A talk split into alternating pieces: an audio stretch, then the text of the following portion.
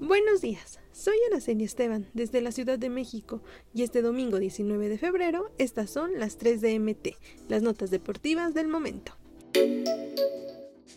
En una noche de pesadilla en Ceú, las Chivas se metieron al Estadio Olímpico para ganarle 2 por 1 a Pumas y ascender entre los mejores clubes de la Liga MX en este clausura 2023.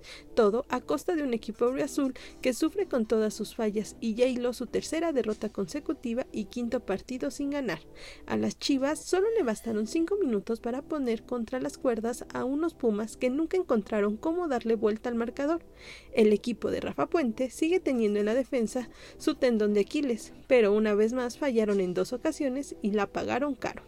El primer gol del rebaño sagrado llegó luego de que aprovecharan una mala salida de Pumas para armar su ofensiva. Ahí, Roberto Alvarado tomó el balón afuera del área y lo centró para Daniel Ríos, quien con la cabeza se estrenó como goleador de la Liga MX.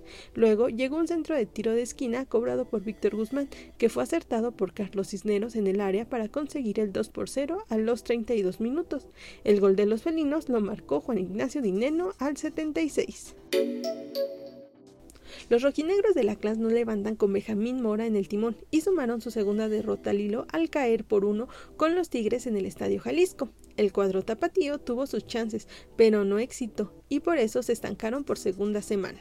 Antes fueron los rayados, este sábado el turno de los felinos, que así se sacudieron el empate sin goles ante Juárez, bajo las riendas de Marco Antonio Ruiz, gracias al segundo gol con la playera amarilla de Nicolás Ibáñez. Atlas tiene un duelo pendiente ante Cruz Azul, pero de a poco el proyecto de Mora comienza a atorarse. El primer tiempo estuvo movido y Sebastián Córdoba puso la primera sobre la portería de Camilo Vargas, pero el balón se fue por un lado tras el tiro del canterano americanista.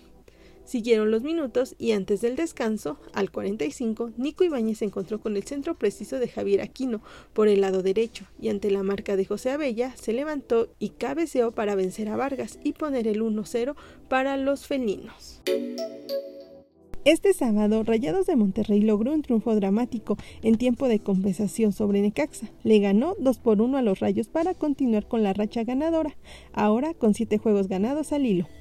Con este resultado, los dirigidos por el técnico Víctor Manuel Bucetich llegaron a 21 puntos para meterse como líderes, mientras que los del argentino Andrés Ligini están en el lugar 13 con 7 unidades. En la primera parte, los locales fueron superiores con 65% de posesión del balón y cuatro remates a puerta, pero sin goles en ambos arcos, por lo que no supieron aprovecharlos. Funes Mori anotó el primero al minuto 59, luego de un centro raso del goleador Germán Berterarme desde la derecha, una jugada que inició Maxi Mesa con menos de un minuto de haber ingresado por Luis Romo en un cambio arriesgado de Buce.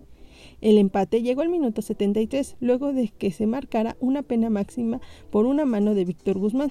El remate lo cobró Edgar Méndez. Berterame logró darle la vuelta a la pandilla en tiempo de compensación en un tiro de esquina en el que Hugo González no pudo detener el balón. En la jornada 9, Rayados visitará a León, mientras que Necaxa recibirá al Querétaro. No olvides suscribirte para recibir la información deportiva más relevante del momento. Esta y todas las noticias las puedes encontrar en mediotiempo.com y en todas sus redes sociales.